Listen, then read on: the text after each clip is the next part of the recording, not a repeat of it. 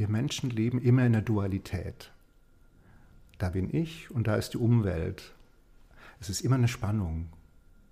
Und im schlimmsten Fall hast du die Spannung auch mit, mir, mit dir selbst. Hier bin ich als Mensch und da ist aber irgendwas, was ich eigentlich sein will oder sein kann. Aber du bist immer in der Dualität. Es ist immer eine Spannung oder ein Widerspruch.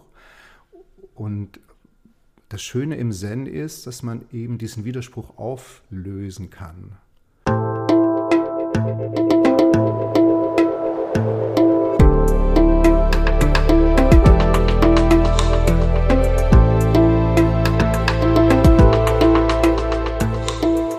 Willkommen bei dir, der Seven Mind Podcast mit Impulsen für ein gutes Leben.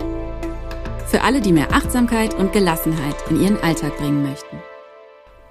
Hi und herzlich willkommen hier im Podcast. Mein Name ist René Träder und das ist eine ganz besondere Folge, denn es ist eine Interviewfolge.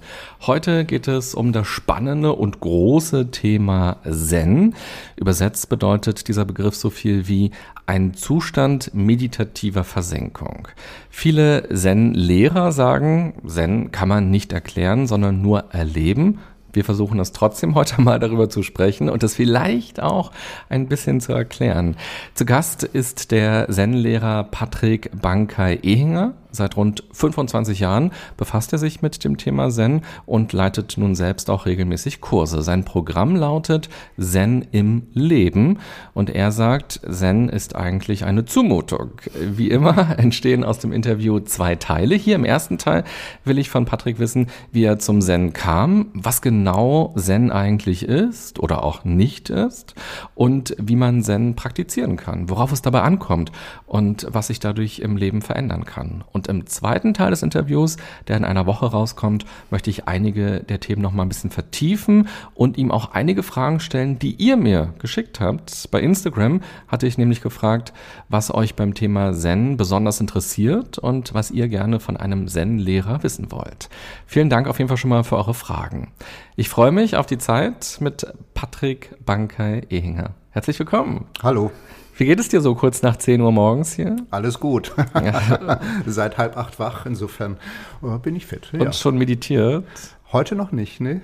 Äh, wir haben zwei kleine Kinder und da ist morgens wenig Gelegenheit. Die müssen dann fertig gemacht werden und frühstücken und das Frühstücksbrot gemacht werden und dann müssen die in den Hort oder in die Schule. Und da ist es, also da müsste ich schon sehr früh aufstehen. Das mache ich manchmal, aber heute habe ich es nicht geschafft. Das kommt dann später. Wann meditierst du?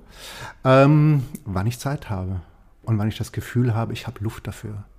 Das ist wichtig. Also wenn ich das Gefühl habe, ich habe keinen Raum dafür, äh, dann ist der Zeitpunkt nicht richtig. Wir machen es im Moment so, dass ich mit meinen Schülern äh, Montag und Freitag zusammen morgens meditieren, von halb acht bis acht, über äh, eine Internetkonferenzschaltung, eine ganz neue Form. Da ist es klar.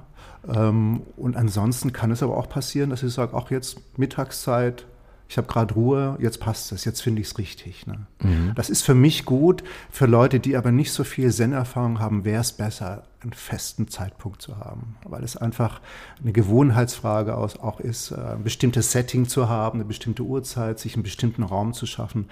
Für die meisten Leute wäre es einfacher zu sagen, ich stehe um sechs auf und meditiere von halb sieben bis sieben und dann geht der Tag los oder abends um neun na, verzichte ich mal auf Netflix und Was?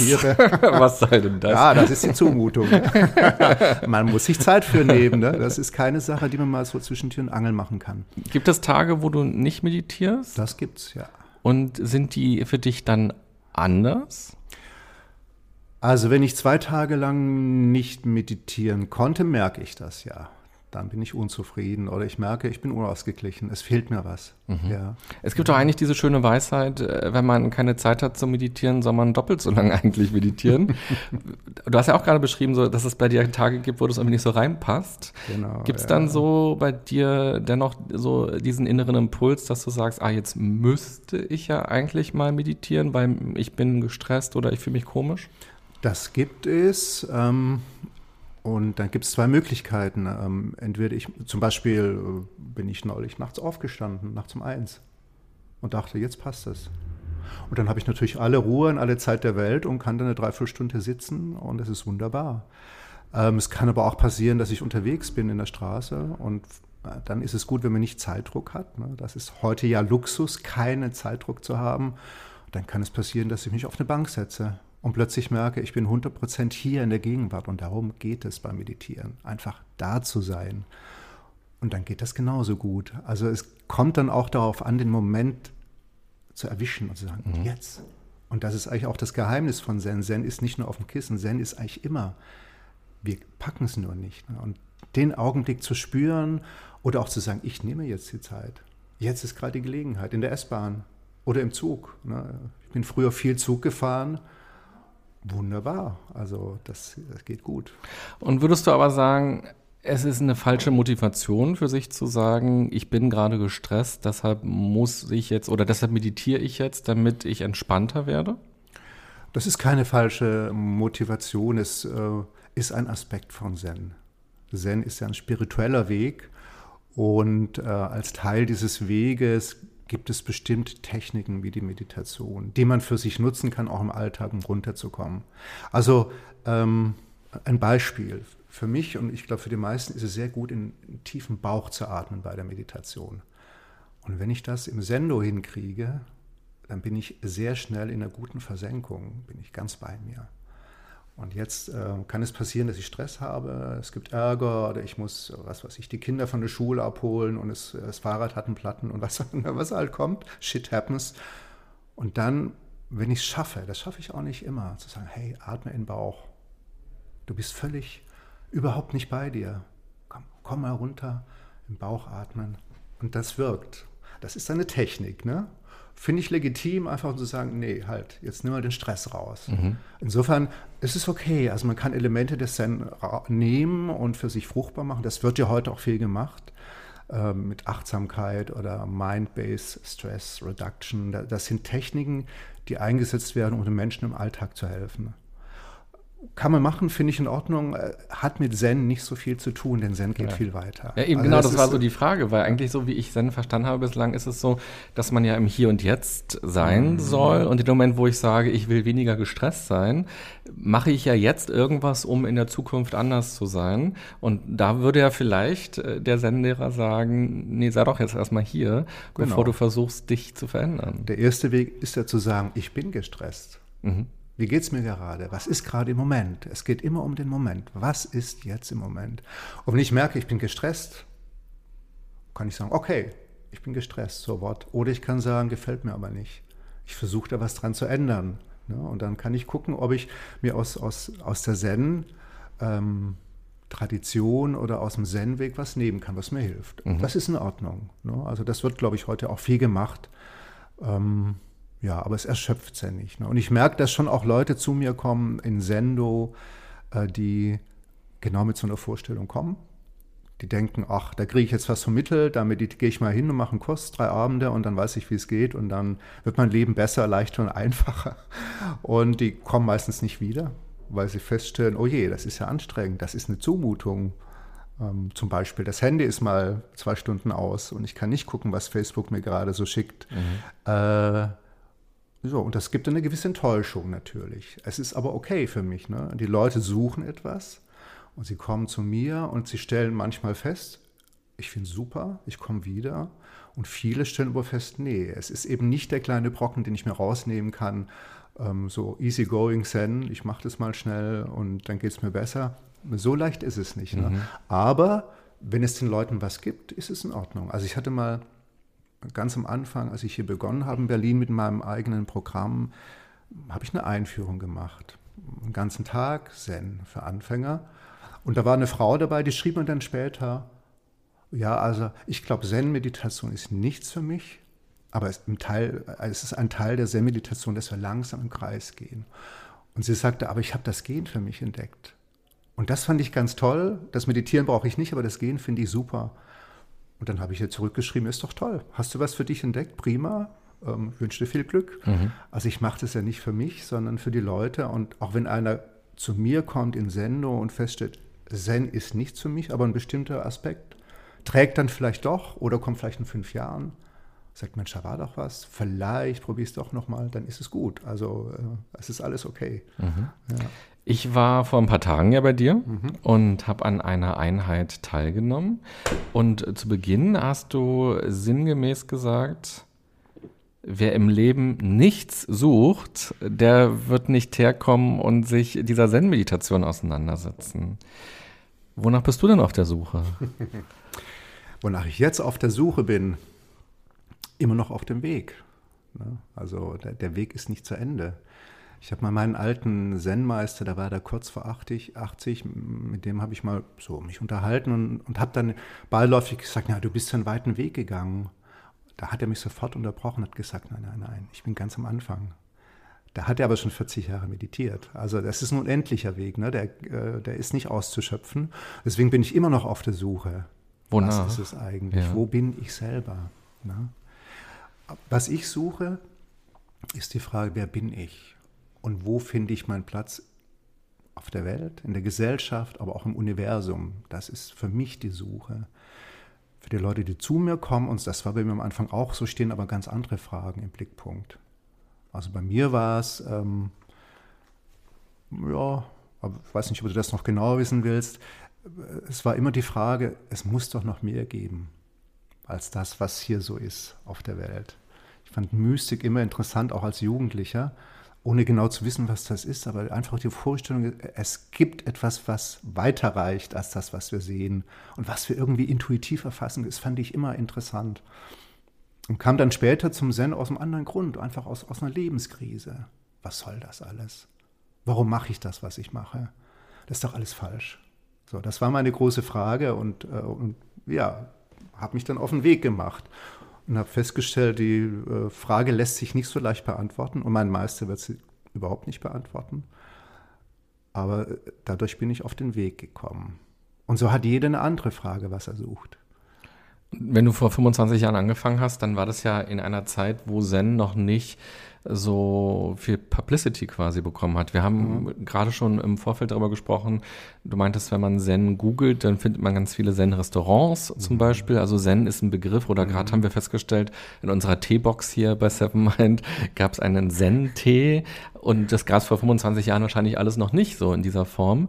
Du bist auf Zen ja gestoßen, hast du gerade gesagt, aus so einer Lebenskrise heraus. Mhm. Würdest du sagen, das geht den aller, allermeisten Menschen so, dass man eigentlich aus einem, ich bin mit einem Schicksalsschlag konfrontiert, ich bin in einer Sinnkrise, eigentlich aus einem, ich weiß nicht, wo ich hingehöre, mir geht's gerade nicht gut, wer bin ich, wer sind die anderen, was soll das alles, dass das eigentlich bei 99 oder 100 Prozent der Menschen der Fall ist?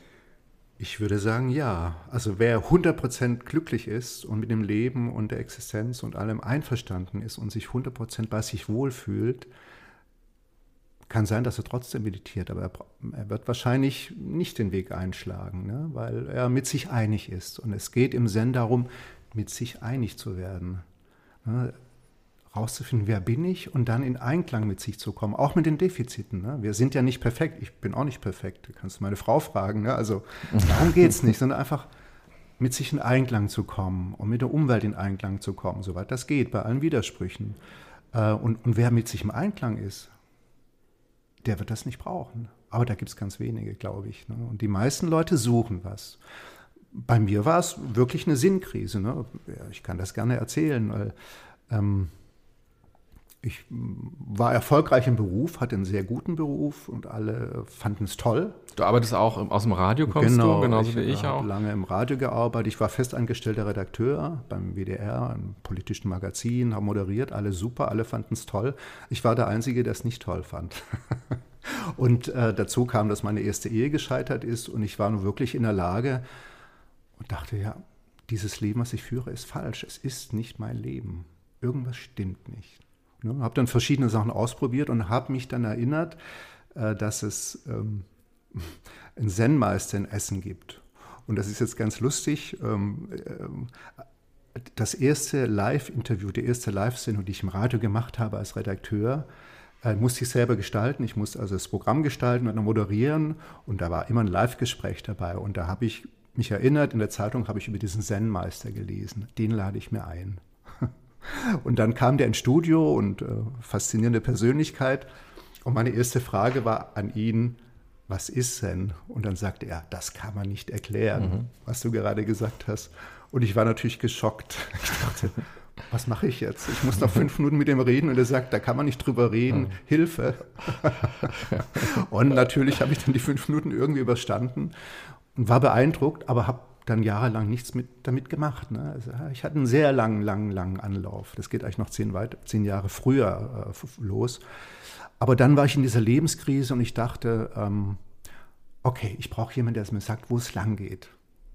Ja, das, so geht es nicht weiter. Also ich, es, es muss was passieren.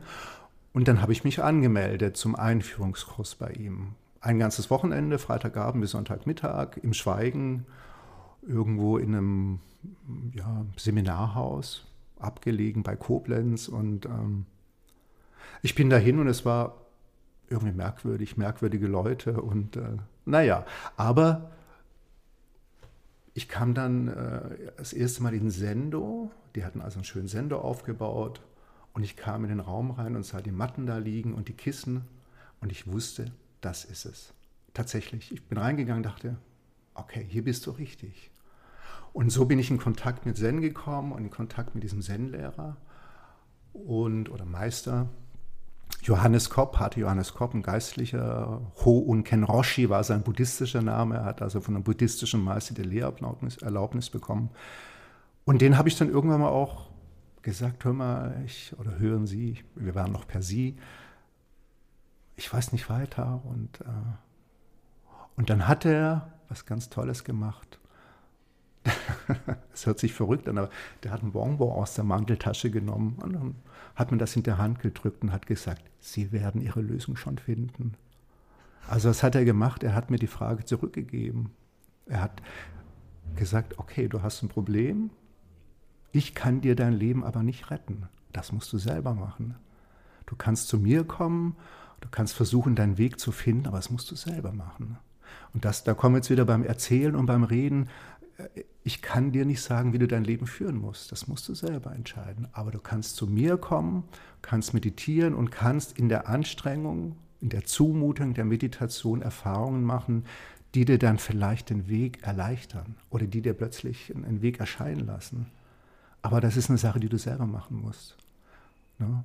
Ich glaube, dass gute Therapeuten auch so arbeiten. Wenn du eine Psychotherapie machst und du kommst zum Therapeuten, der sagt, du musst das machen, du musst kündigen und scheide dich von deiner Frau und äh, schlage deine Kinder oder so, sofort gehen. Das ist falsch. Absolut, im Coaching ist es ja genauso. Also es gibt ja auch Coaches, die den Klienten genau sagen, was sie machen sollen, weil sie tolle Tipps haben oder tolle Ideen haben. Mhm.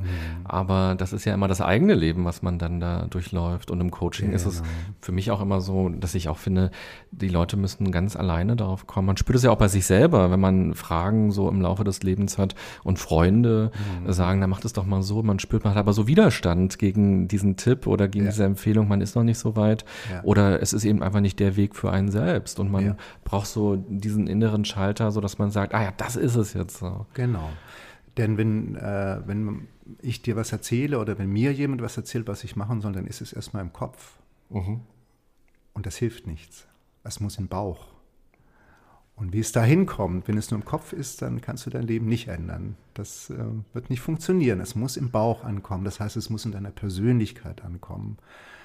Und wie es dahin kommt, ist ein sehr mystischer Prozess, finde ich, aber es funktioniert. Irgendwann mal weißt du, okay, ja, das, so geht's. Aber, und ähm, was im Zen passiert und was ich meinen Leuten versuche zu geben, ist einfach den Raum. Ich gebe einen Raum. Du kannst zu mir kommen, du kannst dich hinsetzen, ich gebe einen Rahmen und ich gebe dir ein Versprechen. Ich gebe dir das Versprechen, dass du eine Lösung finden kannst. Ich verspreche nicht, dass du sie findest. Das liegt an dir. Ich sage, ich weiß aus meiner Erfahrung, du kannst es schaffen, für dich eine Lösung zu finden oder mit dir in Einklang zu kommen, das zu finden, was du selber bist eigentlich. Das heißt in, in, in der Zen-Terminologie die Buddha-Natur zu finden. Du selber bist Buddha, musst es nur entdecken. So, das geht im Zen und ich kann dir versprechen, dass diese Möglichkeit da ist. Ich kann dir nicht versprechen, dass du es schaffst. das hängt auch an dir, aber es ist möglich. Und ähm, ja, diesen Erfahrungsraum stelle ich zur Verfügung und ich gebe schon auch Anregungen und Tipps und Hinweise. Aber diese großen Zen-Meister haben immer gesagt, im Grunde kann ich dir nicht helfen. Es ist wie, wie ein Bergführer, der sagt, da ist der Weg, es gibt einen Weg. Ähm, und der ist jetzt vielleicht noch neblig oder unklar. Fang an zu gehen und das wird sich klären für dich. Aber ich kann dir nicht sagen, wie dein Ziel aussieht. Eine große Motivation von dir war diese Unzufriedenheit im Job, so mhm. dieses Spüren, so, okay, andere feiern das ab und finden das toll, aber ich selber, weiß nicht, keinen Sinn vielleicht empfunden ja. oder eben andere Fragen für dich gehabt oder auch Strukturen, die ja. man im Sender vielleicht vorfindet. Mhm. Ähm, und eben diese persönliche Krise, dass diese Ehe plötzlich so mhm. am Ende zu mhm. sein scheint oder auch mhm. wirklich ist. Dann hast du angefangen, dich damit intensiver auseinanderzusetzen du hast angefangen zu meditieren, du mhm. hast angefangen zu atmen, du hast angefangen, die Stille zu erleben, dich selbst mhm. zu erleben. Was würdest du denn sagen, wenn du diesen Weg beschreibst von den letzten 25 Jahren? Mhm. ähm, was hat sich bei dir verändert? Hm. Was hat sich verändert? Also, das ist natürlich ein langer Prozess, ein schwieriger Prozess. Ich glaube tatsächlich, ähm, dass ich, es hört sich jetzt abstrakt an, äh, mehr weiß über mich und eins geworden bin mit mir. Was nicht heißt, dass ich nicht mal ausflippe, ne? also überhaupt nicht. Aber ähm, um es anders zu formulieren, wir Menschen leben immer in der Dualität. Da bin ich und da ist die Umwelt. Es ist immer eine Spannung. Und im schlimmsten Fall hast du die Spannung auch mit, mir, mit dir selbst hier bin ich als Mensch und da ist aber irgendwas, was ich eigentlich sein will oder sein kann. Aber du bist immer in der Dualität. Es ist immer eine Spannung oder ein Widerspruch. Und das Schöne im Zen ist, dass man eben diesen Widerspruch auflösen kann.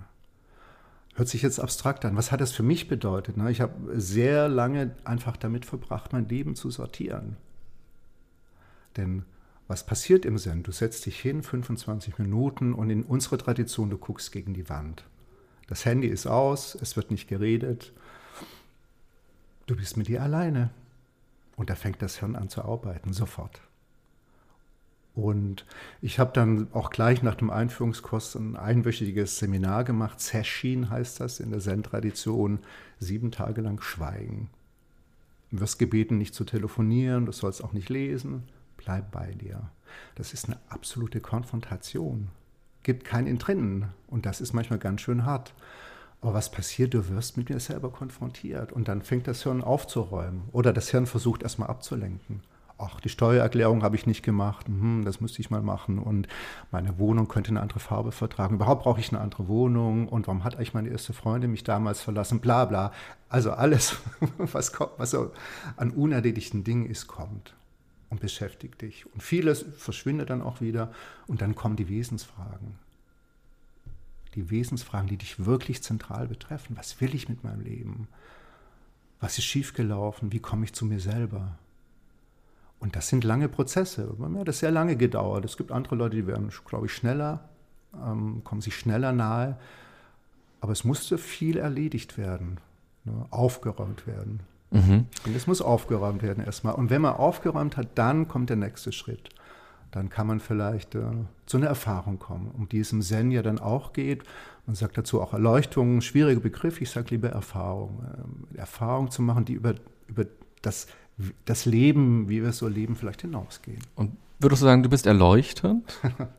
ähm, nein. Aber das, das Ziel. Weil erleuchtet, ja, Erleuchtung ist ein schwieriger Begriff. Denn wir verbinden was damit. Da sind wir beim, bei einem ganz anderen wichtigen Punkt im Zen.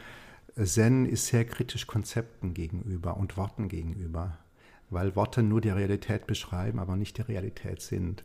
Und in dem Moment, wo ich sage Erleuchtung, du kannst Erleuchtung haben, hast du ein bestimmtes Bild von Erleuchtung. Ne? Du denkst, ah, dann verstehe ich die Welt und der Kosmos eröffnet sich mir und es ist mir alles klar und ich bin viel besser als die anderen und die anderen sind alle dumm und, äh, ne? und ich so, äh, habe jetzt einen großen Durchblick. Und das ist ein Konzept. Und damit bist du schon auf dem Holzweg. Es ist falsch. Nur hat sich bei uns im Westen der Begriff Erleuchtung durchgesetzt oder der wird so verbreitet. Ich ersetze ihn lieber durch das Wort Erfahrung. Also die meisten Zen-Meister, glaube ich, im Westen reden nicht gerne von Erleuchtung. Mein erster Lehrer hat das Wort gemieden. Das Wort Erleuchtung tauchte mal auf, wenn man gefragt hat, Wie ist es denn mit der Erleuchtung? Das weiß ich noch in der Einführung.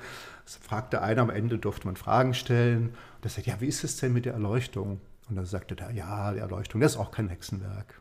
So, es ist nicht wichtig. Es ist auch nicht so wichtig. Aber ich ersetze es lieber durch, die, durch das Wort Erfahrung. Du kannst eine Erfahrung machen. Das schon.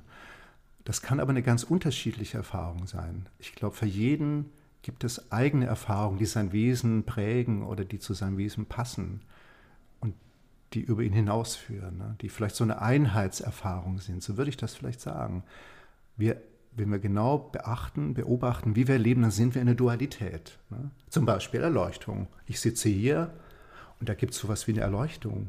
Und die muss ich erstreben. Und die ist irgendwo ganz weit weg und es ist ganz schwer, dahin zu kommen.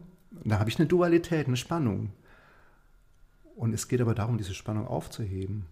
Und mit diesen Begriffen, die so nebulös sind und so groß und so belastet, ist das sehr schwer. Dann sitzt du nämlich auf dem Sitz und denkst, ich bin immer noch nicht erleuchtet. Mhm. Aber jetzt gehe ich ins Session eine Woche lang und hinterher gehe ich raus und bin erleuchtet.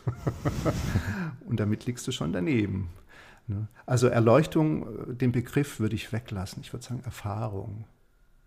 Und was für eine Erfahrung jeder macht, das ist ein Geheimnis. Mhm.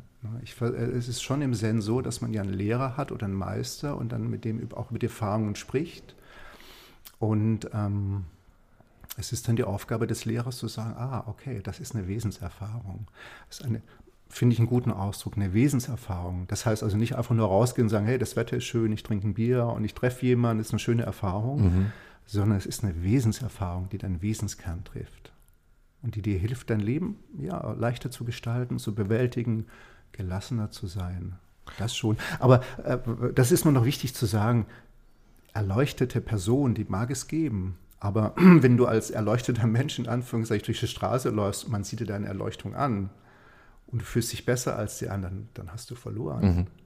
Mhm. Es gibt eine schöne Geschichte von einem relativ modernen Meister, der äh, fuhr mit einem Schüler im Zug, irgendwo in Japan. Der Zug war total voll. Sein Schüler setzt sich in der Ecke in die Zen-Haltung und meditiert.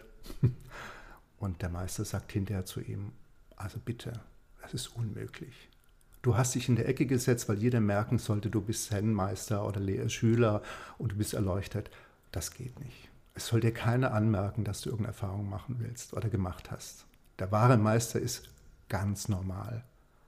Und stell dir vor, ich würde hier rumlaufen mit so einer Attitüde, hey, was willst denn du von mir? Ich bin erleuchtet, du bist es nicht. Mhm. Nee, das, mhm. das ist es überhaupt nicht. Und wenn man anfängt, sich Gedanken über sich selbst zu machen und über das Leben, egal ob man jetzt das im Zen macht oder ob man das im Rahmen eines Coachings macht oder einer Therapie macht, mhm. fängt man ja an, Dinge zu hinterfragen. Charakterzüge, Wesensdinge, ähm, die einen begleiten, Verletzungen, die man hat, also auch diese Dualität, die man erlebt hat in der Erziehung, mhm. in der Beziehung, in Freundschaften, im Arbeitskontext. Ähm, man fragt sich, wie will ich mit anderen umgehen? Wie möchte ich, dass Menschen mit mir umgehen? Was ist eigentlich ein Drama in meinem Leben? Was ist kein Drama? Was ist schlimm? Wo muss ich Panik machen? Und so weiter. Man verändert sich ja. Mhm. Wie hast du das erlebt? Was sind deine Erfahrungen in dem Moment gewesen, wenn du auf Leute ja immer wieder gestoßen bist aus deinem alten Leben ist vielleicht ein bisschen falsch gesagt, aus deinem Leben, die dich aber auch anders kannten. Deine Eltern vielleicht, ich weiß nicht, ob du Geschwister hast, deine Kollegen, Freunde. Plötzlich hat Patrick angefangen, sich über ganz andere Dinge Gedanken zu machen. Der hat sich auch anders äh, angefangen zu verhalten. Vielleicht auch erstmal komisch für die anderen so. Warum denkt er jetzt darüber nach? Warum redet er über so einen Kram? Warum macht er das? Warum reagiert er jetzt so anders, als ich das eigentlich gewohnt bin? Andere können einen ja da total doof und komisch finden oder umgekehrt. Man kann ja plötzlich auch in Situationen kommen, wo man denkt, stopp mal, so will ich das nicht mehr. Ich habe jahrelang vielleicht funktioniert auf eine bestimmte Art und mhm. Weise, aber dem will ich mich jetzt so nicht mehr aussetzen.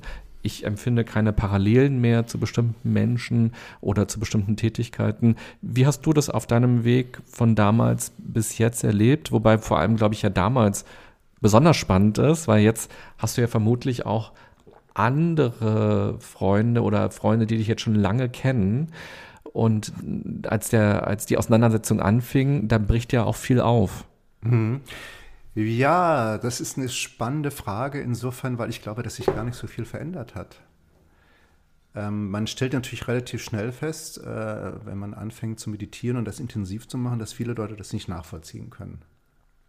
Äh, ein guter Freund aus der Zeit damals, der lief Marathon, eine Sache, die ich auch nicht verstehen kann. Und der fand das, was ich mache, wie du gehst jetzt eine Woche in Sende und guckst gegen die Wand, acht Stunden am Tag, wie bekloppt. Und sagen, ja, und du, du läufst vier Stunden durch die Gegend, finde ich auch total bekloppt. Wir waren uns einig, was der andere macht, verstehen wir eigentlich nicht, aber es ist in Ordnung. Und so war es bei vielen Leuten, die einfach gesagt haben, okay, da macht er was Merkwürdiges. Oh, ja, muss ich nicht verstehen. Also es gab da jetzt wenig Brüche, dass Leute gesagt haben, nö, also mit dem kann ich nichts mehr anfangen. Ob das bei mir jetzt anders war, dass ich mich von Leuten getrennt habe, weil ich fand, das passt nicht mehr, das kann ich so nicht sagen. Nee, es hat sich im Alltag erstmal gar nicht so viel verändert.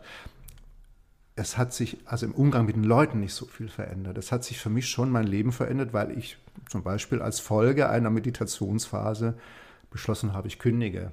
Ich gebe meinen Job im WDR auf. Und da waren schon viele Leute, die sagten, der ist bekloppt der hat eine sichere Rente, einen sicheren Job, der kann Karriere machen. Ist der bescheuert? das haben viele nicht verstanden. Ne? Und ähm, so, aber eine Veränderung im Umgang mit Leuten, das dauert. Das geht ja nicht von jetzt auf nachher. Also mir hat es Jahre gedauert. Insofern ist es ein langsamer Prozess. Und ähm, das ist mir auch wichtig. Ich umgebe mich nicht nur mit Leuten, die meditieren. Meine Frau zum Beispiel hat damit überhaupt nichts am Hut die akzeptiert das und die hält mir den Rücken frei, wenn ich mittwochs abends in ein Sendo gehe oder nächste Woche gehe ich in Session, also fünf Tage Schweigen. Da hält sie mir den Rücken frei, sie akzeptiert das, aber sie selber sagt, nö, mache ich nicht. Interessiert mich nicht, kann ich nicht, so lange still sitzen geht nicht. Ne? Ja, es wäre doch schlimm, wenn ich deswegen sagen würde, okay, ich kann aber nicht mehr mit dir zusammen sein, dann hätte ich das Wesen des Zen nicht verstanden. Weißt du? Es geht nicht darum, besser zu sein als andere oder Leute auszuschließen, sondern, also Zen hat zwei Elemente. Das eine ist das Absolute. Du kommst in deinen Wesenskern. Du kannst verstehen, was, wer bin ich. Du kannst eins mit dir werden. Du kannst auch zu einer Einigkeit mit der Welt kommen. Der nächste Schritt, und das hat dieser japanische Zen-Meister seinem Schüler versucht klar, klar zu machen im Zug, du musst in die Realität zurück. Es macht keinen Sinn, einsam auf dem Berg zu sitzen und zu meditieren und sich toll zu fühlen, sondern du musst ins Dorf zurück und arbeiten und leben ganz normal. Und im Idealfall weiß überhaupt keiner, dass du irgendwie was mit Zen zu tun hast. Verstehst du? Mhm. Ich weiß nicht, es gibt in, in der buddhistischen Tradition die Ochsenbilder.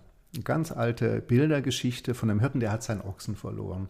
Jetzt sucht er den Ochsen. Er, find, er findet die Spur. Er geht dem Ochsen hinterher er findet ihn, er fängt ihn ein. Der Ochs ist das Bild für das eigene Wesen. Ne, der Bauer hat also gemerkt, oh, mir fehlt, mir fehlt was, ich bin nicht, äh, es stimmt was nicht. Wo bin ich selber? Er sucht sich selber, er findet eine Spur. Das ist eine Beschreibung des Weges in dem Bild. Er findet den Ochsen, also das Wesen, er fängt ihn ein und dann steigt er auf den Ochsen. So. Und damit könnte man sagen, ist Ende die Geschichte.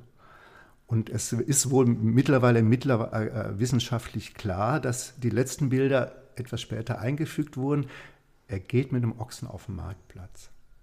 Also bleibt nicht in der Idylle, in der Erleuchtung sozusagen, sondern er geht ins Leben zurück, in das Treiben. Und darum geht es. Ne? Sonst hat das keinen Sinn.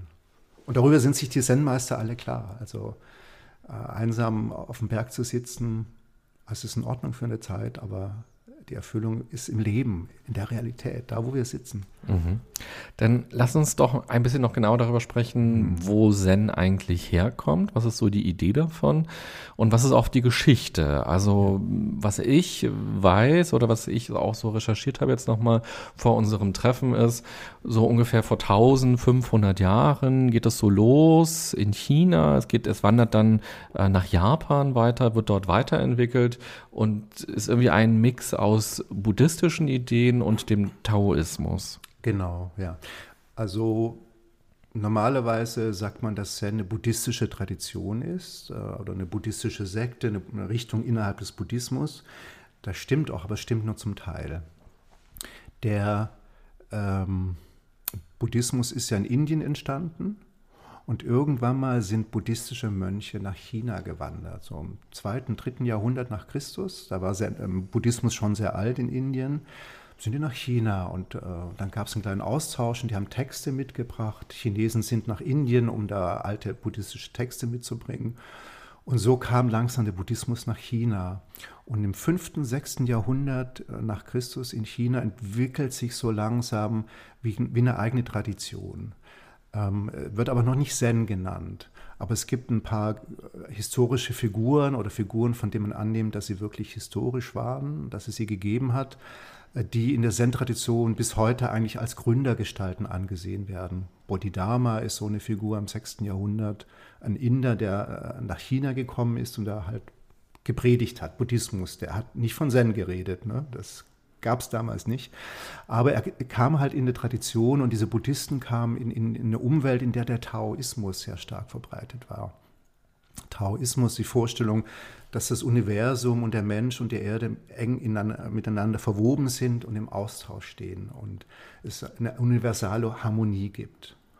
Und Zen hat sich dann eigentlich aus, aus der Vermengung beider Traditionen entwickelt. Also es, es gibt im Zen buddhistische sehr starke Traditionen, aber es gibt eben auch Gedanken, die eher aus dem Taoismus kommen. Und es ist dann so, erst im 7., 8., 9. Jahrhundert kristallisiert sich das raus, dass es Meister gibt, die dann Chan heißen, Chan-Meister, Zen, Chan auf Chinesisch. Und dann entstehen Klöster, wo die zusammenleben. Das gab es im Buddhismus in Indien nicht. Ne? Die sind rumgezogen. Die buddhistischen Mönche nach Buddha, nach Buddhas Lehre hatten keine Heimat, keinen Besitz, die Heimatlosen. Die durften auch nicht das Feld bestellen, sie sollten betteln und hatten höchstens eine Bettelschale und ein Gewand, mehr nicht. Und äh, in China hat das nicht funktioniert, weil wohl erstens das Klima anders war. Es kann ja da sehr heiß sein, aber auch sehr kalt. Und äh, die Chinesen hätten das auch nicht akzeptiert. Leute, die einfach rumsitzen und nichts machen und betteln. Und so hat sich dann so zum Beispiel das Klosterwesen entwickelt. Feste Orte, Räume, wo die zusammengesessen sind, meditiert haben, aber auch gearbeitet haben. Und das war sehr wichtig, denn es gab dann Buddhistenverfolgung in China, zwei verschiedene Perioden. Kaiser haben gesagt, diese Buddhisten sind Nichtstuer und die zerstören die Gesellschaft, die sind auch zölibatär, die haben keine Kinder. Das geht überhaupt gar nicht. Ne? In China sind Kinder wichtig, weil sie die Gesellschaft stützen und tragen. Äh, und, und die Zen-Leute, die hatten ihre Klöster und haben geackert, haben gearbeitet, einfach äh, Reis angebaut, um sich um überleben zu können. Und das war wohl so ein Ding, wo der Chinese dann gesagt hat, in Anführungszeichen der Chinese, ja, okay, das geht noch. So hat Zen in China überlebt und wurde dann eine relativ starke Bewegung. Ähm, auch in den in Städten gab es viele Zen-Klöster und es war eine Sache auch der Eliten, also der, der, der Bürger in Anführungszeichen, auch des Adels. Es war eine Zeit lang richtig Mode auch. Und dann ähm, haben sich auch Provinzgouverneure, äh, mächtige Leute sozusagen für Zen-Lehrer eingesetzt, haben Klöster gebaut, haben Geld gegeben, haben die unterstützt. Und so ist Zen entstanden und auch eine, eine, schriftliche Tradition. Also man hat dann Geschichten aus dieser Zeit aufgeschrieben, Anekdoten gesammelt. Und dann hat sich das halt über die Jahrhunderte verfestigt und kanonisiert. Und wenn du sagst, das war zu der Zeit so richtig Mode, mhm. würdest du sagen, das waren ähnliche Gründe damals wie gerade in unserer Zeit hier am, im 21. Jahrhundert, weil wir in einer sehr schnellen Welt ohne Halt vielleicht leben Mit und großen Umbrüchen. Genau. Ja. Würdest du sagen, die Leute haben damals was ganz Ähnliches gesucht wie wir heute? Mhm. Dafür kenne ich mich zu wenig aus in der chinesischen Sozialgeschichte, aber es ist eine gute These. Ich glaube schon, das war eine sehr unruhige Zeit. Ähm, China war ja ein riesiges Reich und es ist dann zerfallen. Und dann kamen Einfälle von Mongolen aus dem Norden und ähm, es gab Bürgerkriege, es gab Banden, äh, es waren sehr, sehr unsichere Zeiten, auch grausame Zeiten. Und da kann ich mir schon vorstellen, dass es äh, auch, auch so eine Suche war nach einem Halt, nach einem spirituellen Halt. Das ist das eine. Wir wollen aber ehrlich sein, es hatte auch andere Gründe. Zen hat ja auch schwarze Seiten, sage ich mal. Die Klöster waren dann sehr reich, die wurden immer mächtiger und die hatten Sklaven. Ne? Also die haben für sich arbeiten lassen. Und, äh, die Mönche waren die Sklaven? Nee, die hatten Angestellte. Ach so. Also das habe ich aber noch nicht so ganz rausgekriegt. Da mhm. gibt es wenig Quellen. Mm, aber es gibt zum Beispiel im Rahmen der Buddhistenverfolgung wurden, wurden viele Klöster aufgelöst und die Quellen sagen, wir haben dann 20.000 Mönche und 20.000 Sklaven mhm. aus diesen Klöstern rausgeworfen. Mhm. Ne, die mussten dann was anderes machen. Und es gibt auch Leute, die sagen, ja, Kaiser haben auch deswegen diese Klöster und die Buddhisten verfolgt, weil das Steuerhinterziehungsmodelle waren. Die Reichen haben ihre Kinder in die Klöster gesteckt und haben denen viel Geld geschenkt und mussten dafür keine Steuern zahlen. Also mhm. die Chinesen waren auch nicht besser als wir heute. Ne? Wenn man sein, seine Steuern irgendwie retten kann, dann macht man das. War übrigens im Mittelalter mit den, mit den Klöstern in Europa auch nicht so viel anders. Mhm. Der Adel hat seine Kinder in die Klöster gesteckt und hat da ganz viel Geld reingetan. Ne? Also äh, so war es auch mit den Zen-Klöstern, muss man sagen. Aber äh, ganz unterschiedliche Aspekte. Und dann ging das aber langsam bergab verflachte, vielleicht aus dem Grund, auch weil es eben immer weltlicher wurde und eigentlich die, die, die geistigen Hintergründe von Zen äh, immer mehr verloren gegangen sind. Und dann kam es aber zum regen Austausch mit Japan. Und ähm, Japaner sind nach China und haben versucht, da diese Tradition aufzufassen, kamen mit Texten zurück oder sind auch chinesische Meister nach Japan und haben da in Anführungszeichen missioniert. Das ist nicht ganz richtig der Ausdruck, zum Teil waren sie auch verfolgt in China und haben einfach, sind auf die Flucht gegangen und fanden dann in Japan eine Aufnahme. Und so kam Zen nach Japan und hat dann da eine weitere große Blüte erlebt, während es in China weitgehend verloren gegangen ist. Heute gibt es wieder Klöster. In welchem Umfang weiß ich nicht. Ähm, aber in Japan hat es dann wirklich bis ins 20. Jahrhundert mehr oder weniger gut überdauert, auch mit, mit großen Schwächenphasen und mit großen Verlusten an Spiritualität. Äh, auch da waren die Klöster manchmal Machtzentren, die hatten Armeen, die dienten den Kaisern. Und die Kaiser, japanischen Kaiser, äh, haben die auch eingesetzt zur spirituellen Aufrüstung des Volkes. Also mm, ja, es war schon dann auch eine militärische Angelegenheit. Also diese Samurai-Ideologie und Zen, die gehören eng zusammen. Zen war eine, in Japan eine, auch eine Religion der, der kriegerischen Mittelschicht oder der Oberschicht. Na, mhm. das ist, aber das ist eine eigene Geschichte. Aber so ist eigentlich Zen von Indien nach China gewandert, wobei Zen in Indien noch nicht existiert hat, und dann nach Japan. Und im Ende des 19. Jahrhunderts, Anfang des 20. Jahrhunderts gab es die ersten Verbindungen nach Europa und dem, im 20. Jahrhundert dann ganz stark äh, Bewegung, Bewegung von, von Europäern nach Japan, um da Zen zu lernen. Mhm. Und als es so langsam losging mit dem Zen in China, da war Buddha ja schon ungefähr 1000 Jahre tot. Genau. Das heißt, Buddha hat kein Zen betrieben. Nicht, nein. Und welche Rolle spielt Buddha dann jetzt ja. im Zen? Buddha spielt insofern eine große Rolle, Einmal, weil er als ähm, spiritueller Übervater gilt, als, er gilt als Gründer des Zen. Also Zen, das muss man aber auch kritisch, historisch kritisch sagen, hat Buddha vereinnahmt. Und in der Zen-Tradition wird gesagt, Buddha ist der erste Patriarch. Der hat als erstes diese Meditation und, und sich in sich selber finden, das hat er als erstes formuliert. Da gibt es auch ganz berühmte Geschichten. Und dann hat Buddha sozusagen sein Dharma, seine Erkenntnis, sein Wesen, seine, seine Geisterfahrung weitergegeben an einen Schüler. Äh, und der wiederum hat das an den nächsten Schüler weitergegeben. Und so gibt es eine ganze Reihe, 50 ähm, Patriarchen, die bis in die japanische Zeit sozusagen verfolgt werden. Also in der Zen-Tradition, ich könnte sagen, ich bin direkter Nachfolger von Buddha. Mhm. wenn ich jetzt über die Jahrtausende gehe, mein Lehrer hat bei dem Lehrer gelernt, der hat bei dem Lehrer gelernt, der hat bei dem, dann kommt man irgendwann mal zum Rinzai, vielleicht einem großen japanischen Meister.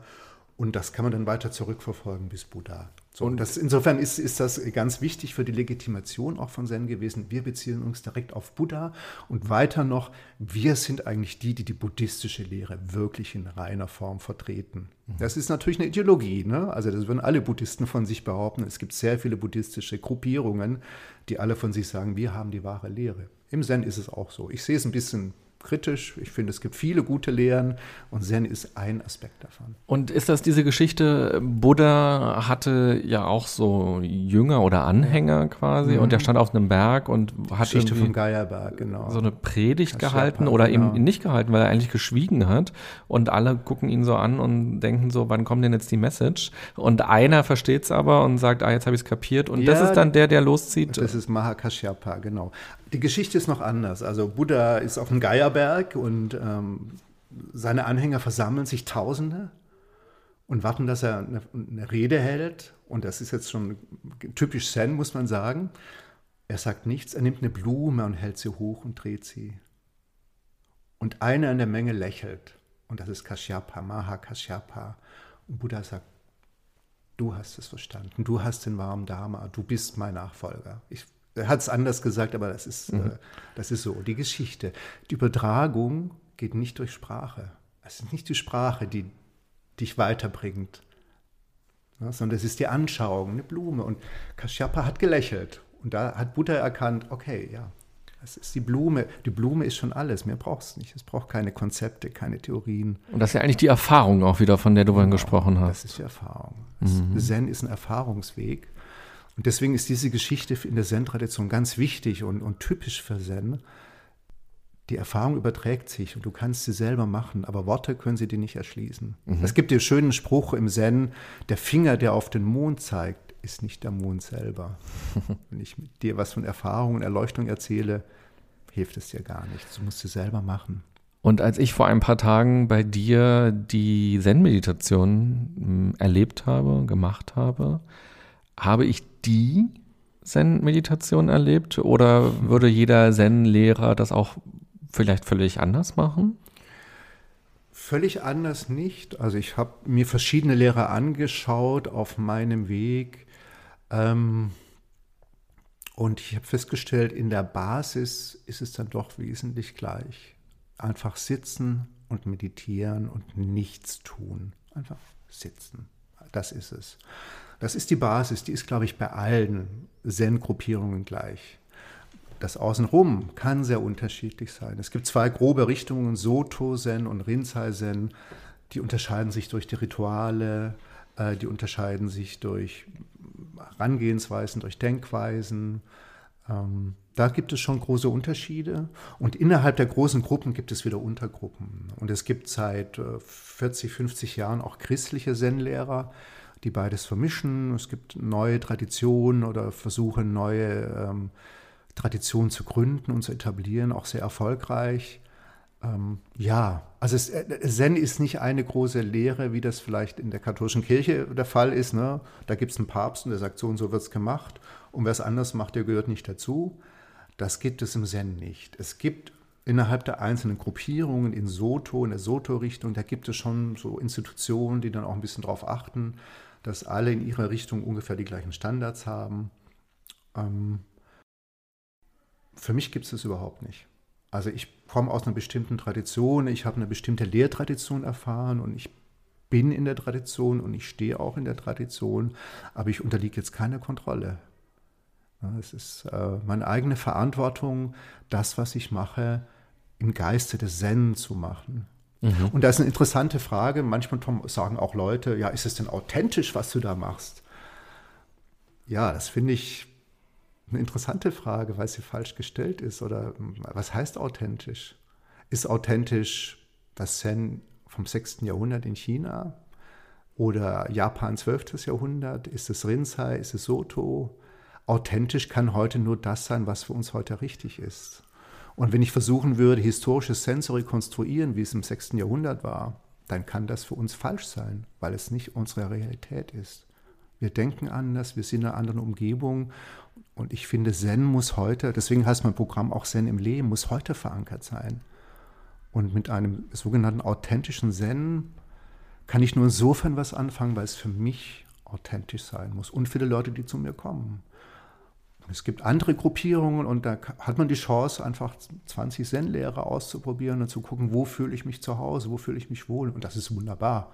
Da äh, gibt es eine große Freiheit. Und das aber, was ist authentisch, muss dann jeder für sich selber entscheiden. Genau, äh, das ist auch so ein bisschen der Kern meiner Frage gewesen, weil wenn man sich vorstellt, Buddha hat ungefähr 500 vor Christus gelebt und hatte eine Idee, die ist transportiert worden von weiteren Menschen und jeder Mensch hat vielleicht was ganz anderes für sich dort drin gesehen und auch wieder was anderes weitergegeben. Dann geht es ähm, durch Indien durch, dann geht es durch China durch, durch Japan durch, ganz viele verschiedene Menschen und Kulturen, die auch immer noch mal ihr eigenes Ding draus machen. Und jetzt quasi 2000 Jahre später ähm, ist es ja auch wieder so. Und allein wenn ich dir ähm, erzähle, ich war auf Rügen im Urlaub und erzähle dir, was ich da gemacht habe und dass du doch auch mal genau diesen Weg da lang wandern sollst, wirst du was völlig anderes erleben und du wirst, wenn du wieder Leuten von deiner Begeisterung erzählst, mhm. wieder was anderes erzählen und so ist es, am Ende kommt was ganz anderes raus. Und die, das Versprechen sozusagen, aber wenn man jetzt einfach nur den Begriff Zen erstmal hat, ist so ein bisschen wie bei McDonalds, egal wo ich bin, ob in, in Houston oder in Kreuzberg oder in äh, Bergisch Gladbach. Ich krieg immer, der Cheeseburger schmeckt immer genauso. So, ich krieg immer das Gleiche. Und das ist ja im Urlaub mhm. manchmal auch das Beruhigende. So, ich habe Hunger und ich denke mir, keine Ahnung, was ist denn das hier in Spanien gerade alles? Ach, ja. da ist McDonalds. Da gehe ich rein, weiß da, ich, was ich habe. Genau, da ja. weiß ich, was ich kriege. Und wenn jemand jetzt auf der Suche ist, im Leben nach etwas, und er sieht, ach, hier in meiner Straße gibt es einen Zen-Kurs und ich habe eine ungefähre Idee davon, was ist Zen, ist ja die Frage, was kriege ich da eigentlich? Ja, ja. Ich will das Bild noch erweitern. Ich habe eine Zeit lang sehr gerne und viel Salsa getanzt. Mhm. Und dann war ich mal in Japan und bin in Tokio in Salsa Club. Und es ist faszinierend. Man kann da genauso tanzen wie hier. Mhm. Also der Code ist ein bisschen anders, aber das Tanzen ist genau das Gleiche. Und ich kann auch in Japan in ein Kloster gehen und die Essenz vom Sitzen ist genau die gleiche. Ich kann nach China gehen oder äh, in die USA oder nach Spanien. Die Essenz, ich sitze, ist die gleiche. Das Drumherum ist anders. Es gibt Gruppierungen, da wird gerne gesehen, dass man äh, ja, eine Robe anhat. Manche finden es wichtig, dass sie die Köpfe geschoren haben. Manche finden es wichtig, dass man ein gemeinsames Essensritual einbaut. Manche finden es wichtig, wie wir, dass wir zum Beispiel bestimmte buddhistische Texte rezitieren. Andere machen das nicht. Ne? Äh, das ist Ornat, das ist Zierat, das kann man gut finden oder nicht. Aber die Essenz, und das, um jetzt beim Hamburger Bild zu werden, zu bleiben, das ist das Schöne am Zen. Also das Design ist immer anders. Der Hamburger Laden in Tokio, im Zen mäßig gesprochen, sieht anders aus. Oder es, es, ist eben nicht ein einheitliches Design. Es sieht überall anders aus, die Tür ist vielleicht anders, die Farben sind anders, die Bedienungen sehen anders aus, haben keine Uniform oder manche haben, manche nicht. Aber der Hamburger, der Fleischklops drin, der ist überall gleich gut. So, so würde ich das sagen. Mhm. Und du kannst dir dann aussuchen, welches Design finde ich gut. Ist es mir wichtig, dass die Bedienung eine Uniform hat oder kann die angezogen sein, wie sie will? Mhm. Ist es mir wichtig, dass die Farben halt McDonalds-Farben sind? Oder sage ich, nö, das kann auch Bambus sein, es ist mir völlig egal. Mhm. Hauptsache, der Fleischklopp schmeckt. Mhm. Und der Witz ist ja, es ist ja nicht mal gleich. Also es gibt unterschiedliche Rezepturen in den Ländern und unterschiedliche Zusammensetzungen. Wir glauben immer nur, ähm, wenn ich jetzt in Spanien oder in den USA bin, es wäre gleich und es zieht uns hin, weil es sich vertraut anfühlt erstmal. Aber in Wirklichkeit ist es nämlich doch ein bisschen anders. Ja, ja. Also, Patrick, total spannend. Wir sind jetzt am Ende der ersten Folge. In der zweiten Folge will ich mit dir gerne noch ein bisschen genauer auf das Sitzen schauen, Sazen. Und ähm, dass wir nochmal gucken, wie sitzt man denn, wie sitzt man richtig, wie kann man auch als Anfänger anfangen zu sitzen. Auf das Schweigen möchte ich nochmal ein bisschen mit dir genauer schauen. Also, welche Rituale gehören dazu? Und ich will dir vor allem die Fragen der Podcast-Hörer stellen, äh, was mhm. die gerne wissen wollen von mhm. dir. Und ich kann schon mal an die Podcast-Hörer auch eine Info vielleicht richten. Und zwar gibt es in der Seven Mind App jetzt auch ganz neu Zen-Meditation. Und zwar, der Unterschied ist einfach der, normalerweise in der App gibt es immer angeleitete Meditationen zu verschiedensten Themen, wo man durchgeführt wird. Und die Zen-Meditation ist ja das Schweigen. Und hier ist es so, dass Paul Kotes, der die spricht, eben ganz viel schweigt und äh, zum Schweigen anleitet und nur ganz wenig Anleitung gibt. Und ja, liebe Podcast-Hörerinnen, lieber Podcast-Hörer, schau doch mal in die App und probier das doch gerne mal aus. Wenn du auch so ein Gefühl für Zen entwickeln willst oder auch wenn du schon Erfahrung mit Zen gemacht hast und das gerne auch mal in der App vertiefen willst. Diese Meditationen sind auch ein bisschen länger als die üblichen, die du sonst kennst. Ja, try it und äh, viel Spaß dabei. und jetzt haben wir ja ganz viel schon miteinander gesprochen, der Patrick und ich. Und du kannst ja auch mal für dich überlegen, bevor du jetzt in die zweite Folge reinhörst, was ist so die Essenz für dich gewesen? Was findest du vielleicht auch spannend am Zen? Und wenn du sagst, ja, ich habe vielleicht auch für mich eine Lebenskrise oder Lebensfrage, was glaubst du könnte Zen dir bieten? Und hast du Lust, das mal auszuprobieren? ich wünsche dir eine gute und achtsame Zeit, was auch immer du tust. Bis bald, sagt René Träder. Bye bye.